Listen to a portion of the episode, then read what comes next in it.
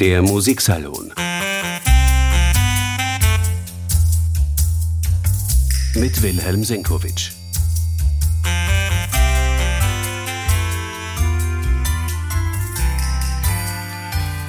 Dieser Tage ist der 30. Todestag eines der bedeutendsten Dirigenten des 20. Jahrhunderts zu feiern, Erich Leinsdorf.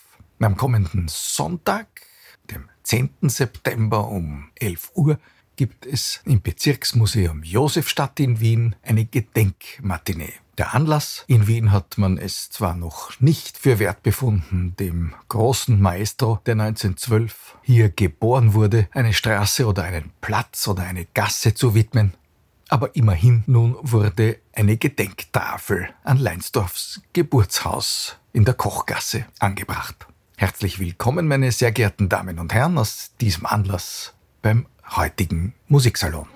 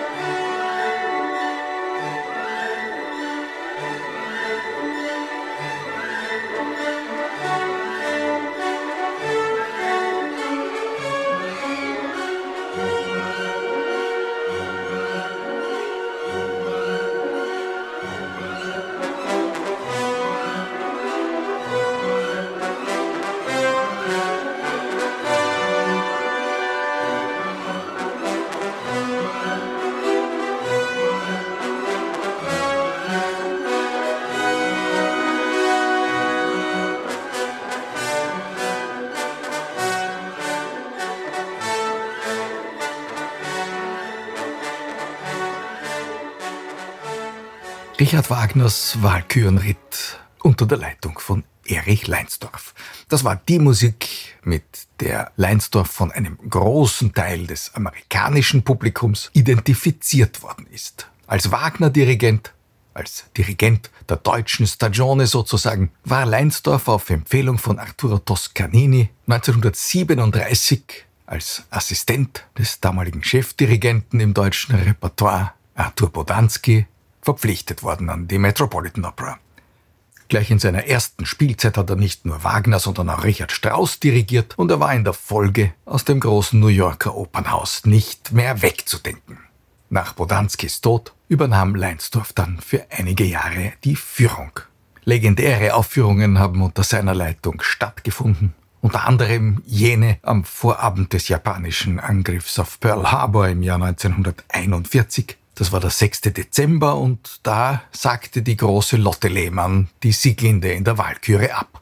Die Einspringerin war eine der bedeutendsten Wagner-Heroinen der folgenden Generation, Astrid Warne, später nicht nur in Bayreuth die große Interpretin der Brünnhilde, an diesem Abend war sie die Sieglinde an der Seite von Lauritz Melchior.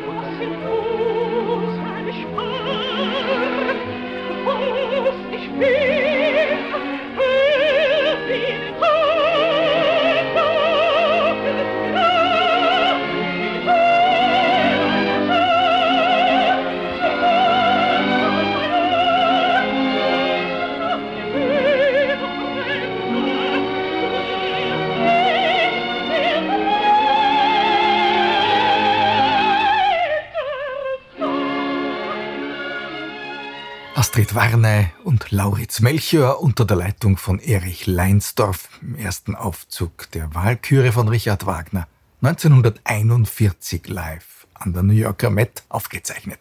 Eine Sternstunde nicht nur im Leben der Einspringerin Astrid Warney. Der Exil-Wiener Leinsdorf war zwei Jahre später 1943 Chefdirigent des Cleveland Orchestra, der jüngste Chefdirigent, den es in Amerika damals gegeben hatte Allerdings konnte er nicht viel Gebrauch davon machen, denn er wurde zum Militärdienst in Amerika eingezogen. Nach dem Krieg aber ging er einige Jahre nach Rochester, wo er seine ersten großen Schallplattenaufnahmen gemacht hat und kehrte dann nach New York zurück. Ab den späten 50er Jahren nahm Erich Leinsdorf wieder eine Führungsposition in Amerikas wichtigstem Opernhaus ein. Und da hat er dann nicht mehr nur das deutsche Repertoire dirigiert, sondern vor allem Verdi. Und da war er, apropos Einspringerin, wenn wir schon bei Astrid Warney und der Wahlküre waren, auch eine Rettungsaktion einer jungen Dame aus Wien mitbekommen. Die große Maria Callas hatte sich gerade wieder mit Rudolf Pink, dem Met-Direktor, zerstritten. So war die Premiere von Verdis Macbeth gefährdet. Aber Leonie Rüsanek übernahm und feierte einen Triumph. An der Seite von Leonard Warren in der Titelpartie hat die Röserneck dann unter Leinsdorfs Leitung im Schallplattenstudio eine ebenso legendäre Macbeth-Schallplattenaufnahme gemacht.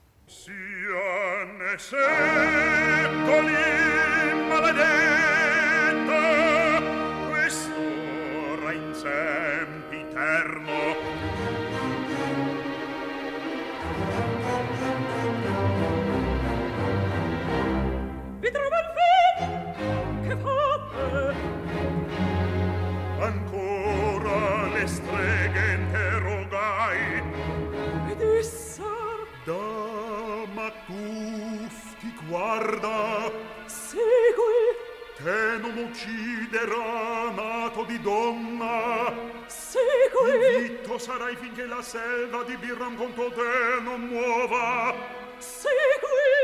Ma pur di banco parvemi la stirpe e regnerà Ezzogna, Ezzogna, Ezzogna, Arte stermine sulle Si morte, di mattù fuor dalla rocca erano moglie prole. Di manco il figlio si rivide e muoia Tutto il sangue si sperca a noi nemico oh, Nemico nostro, il tuo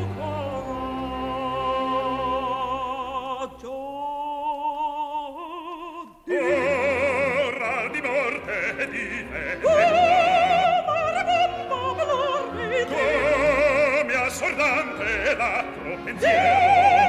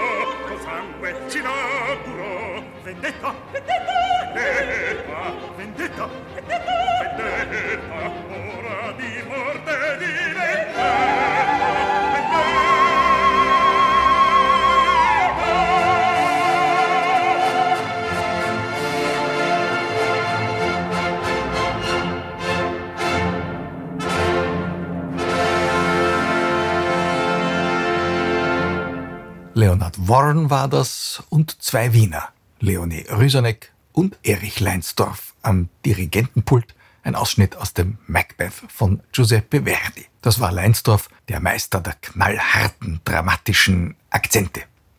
Der geborene Wiener hatte aber auch Humor, und zwar hintergründigen Humor. Das werden wir heute noch mehrmals bemerken.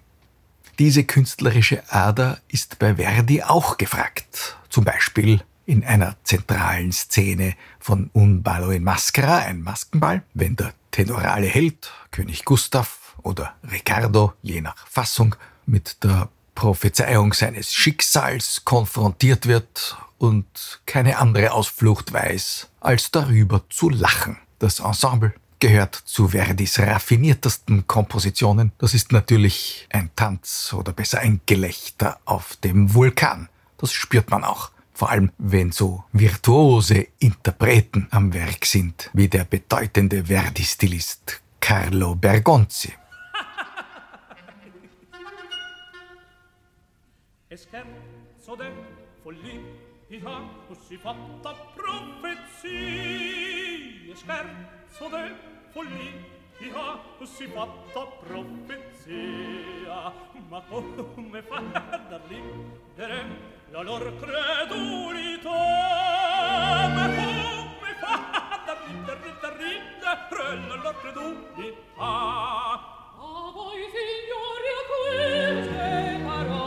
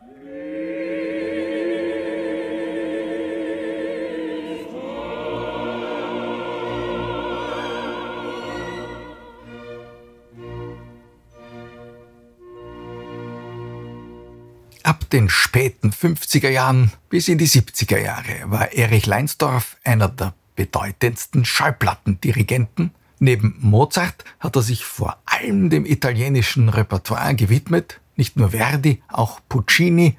Da gibt es einige längst legendäre Aufnahmen, unter anderem eine Madame Butterfly mit der großen Leontine Price in der Titelpartie. Diese vielfach als Kitsch qualifizierte Partitur von Puccini hat Erich Leinsdorf genau gekannt und geliebt.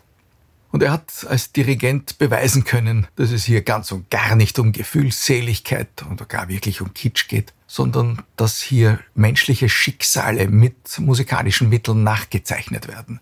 Manchmal auch mit harten Strichen in kühnen Harmonien. Puccini, das war auch ein Zeitgenosse von Igor Strawinski. Das kann man bei Erich Leinsdorf hören, auch dann, wenn er die raffiniert geschichteten Orchesterfarben als Teppich für ein wunderbares Frauenstimmenduett unterlegt. Leontine Price an der Seite von Rosalind Elias.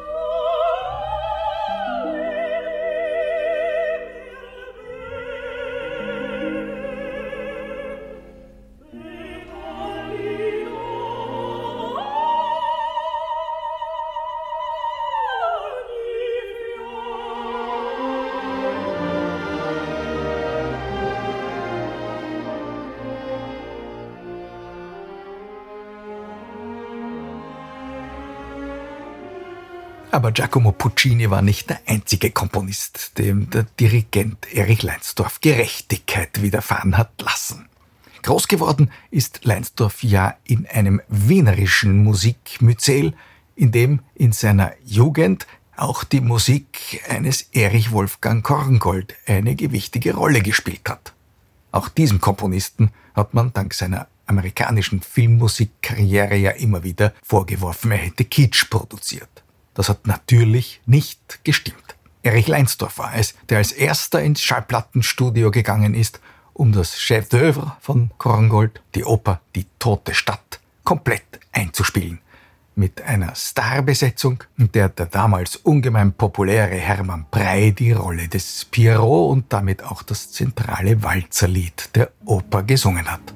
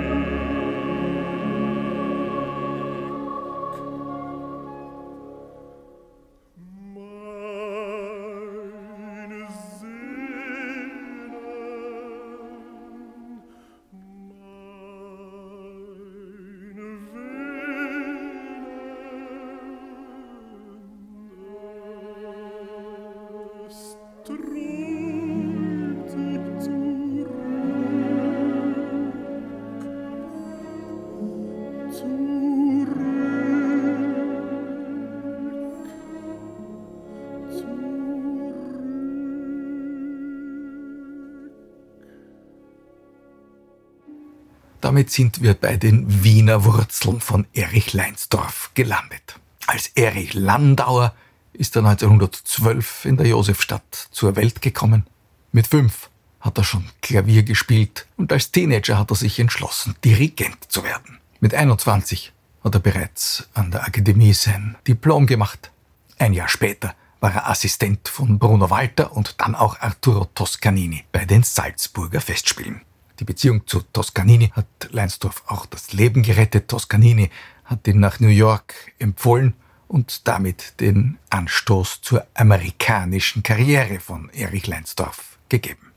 Als berühmter Maestro hat er sich dann für unterschätzte Stücke immer wieder gern eingesetzt und zwar ohne Ansehen der Person. Vielleicht erinnern sich Wiener Musikfreunde noch daran, dass Erich Leinsdorf, der nie viel an der Wiener Staatsoper dirigiert hatte, nach Jahrzehnten wieder zurückkehrte in den späten 70er Jahren und ausgerechnet Hans Pfitzners Palestrina dirigiert hat. Ebenso engagiert hat sich Leinsdorf bereits in den späten 50er und frühen 60er Jahren, als das noch keineswegs selbstverständlich war, für Gustav Mahler eingesetzt. Einige der wichtigsten frühen Maleraufnahmen stammten von ihm. Die erste stereophone Einspielung der sechsten Symphonie zum Beispiel.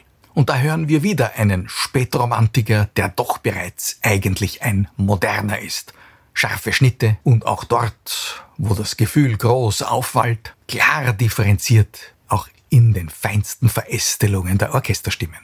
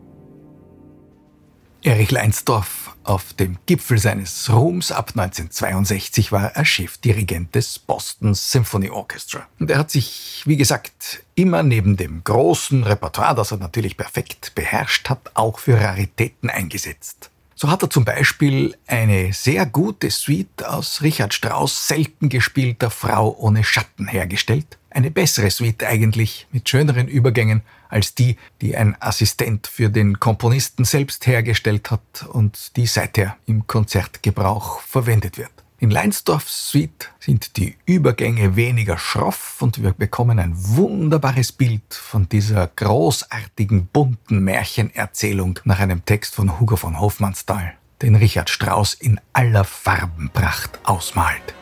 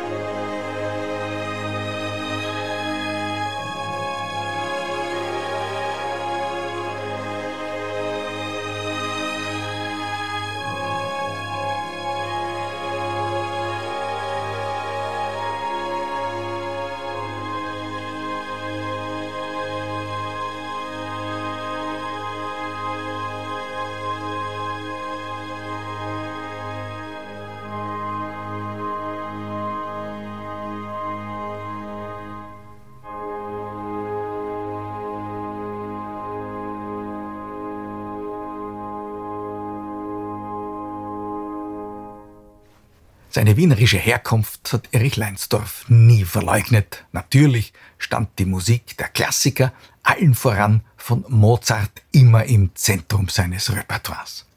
Ganz früh schon in den 50er Jahren, zum Teil noch in Mono, hat Leinsdorf alle damals bekannten Symphonien von Wolfgang Amadeus Mozart für Schallplatten aufgenommen. Ein Meilenstein in der Aufnahmegeschichte und auch ein Beweis dafür, wir haben schon gesagt, er war ein ziemlich moderner Dirigent, dass viele Ideen, vor allem die klaren Konturen der musikalischen Strukturen, nicht erst von den Aposteln des sogenannten Originalklangs propagiert worden sind. Das Londoner Royal Philharmonic Orchestra hat schon in den 50er Jahren unter Leinsdorf ziemlich prägnant und scharf geschliffen musiziert und doch hören wir das Menuett der großen S-Dur-Symphonie Nummer 39. Das hat doch auch Charme, das hat eine gewisse Aristokratie und im Trio dann weniger den Charakter eines bäuerlichen Ländlers als den eines Walzers. Jedenfalls vom Klarinettensolo nach Herzenslust ausgekostet.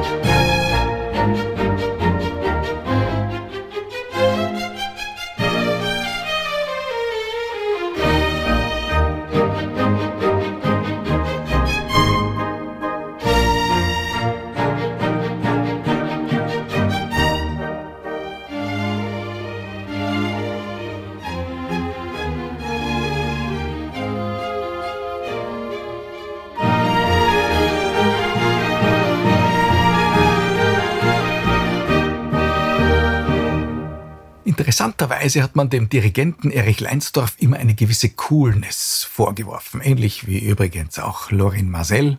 Beides waren Dirigenten, die natürlich auf äußerste Präzision im Orchesterspiel gesetzt haben. Das muss ja nicht immer ein Nachteil sein und vor allem es lässt nicht unbedingt auf Gefühlsarmut schließen. Jedenfalls kenne ich wenige Aufnahmen des Scherzos aus der 9. Symphonie von Ludwig van Beethoven, die rhythmisch dermaßen prägnant artikuliert sind und wo auch bei rasantem Tempo nicht alles zu verschwimmen droht. Ganz im Gegenteil.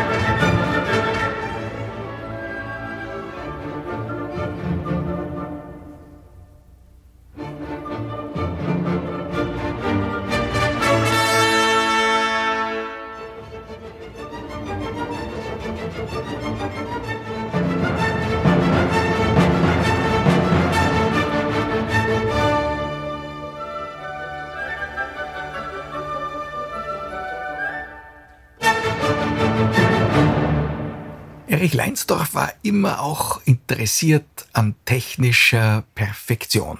Nicht nur bei seinen Spielern, sondern auch bei denen, die im Hintergrund für seine Schallplattenaufnahmen verantwortlich waren. Er hat sich sehr dafür interessiert, als man ihm angeboten hat, einmal direkt Schnittaufnahmen zu versuchen. Das heißt, dass sofort auf die Matrize aufgenommen wurde, von der dann die Schallplatten gepresst wurden. Das war natürlich eine Herausforderung, denn da durfte kein Fehler passieren während der Aufnahme. Alles musste in einem großen Take zum Klingen gebracht werden, denn sonst war die ganze Matrize kaputt. Hören wir mal, wie das Boston Symphony Orchestra jede einzelne Farbe im bunten Gefieder des Feuervogels von Igor Strawinski zum Schillern bringt, als wären's musikalische Juwelen.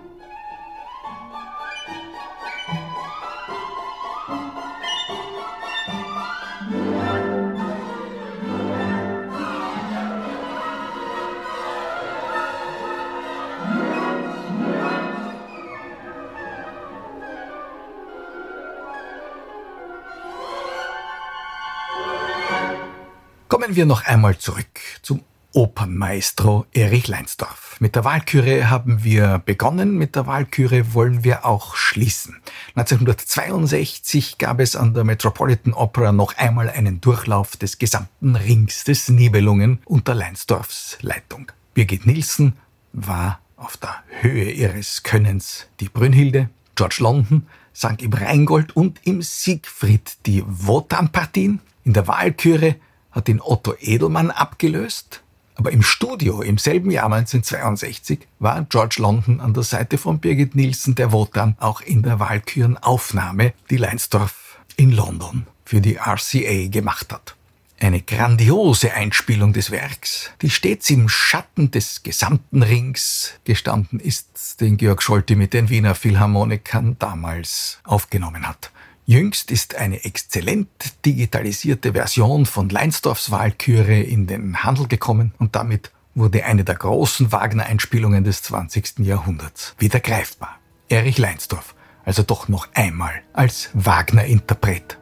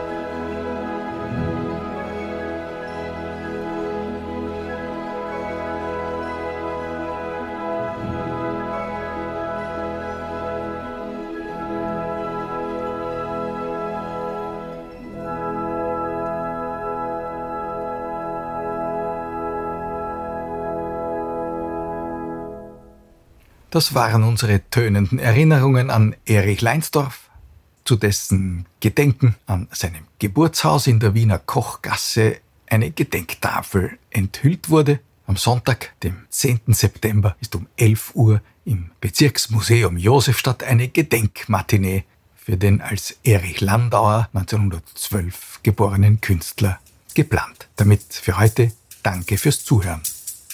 Der Musiksalon. Mit Wilhelm Senkowitsch.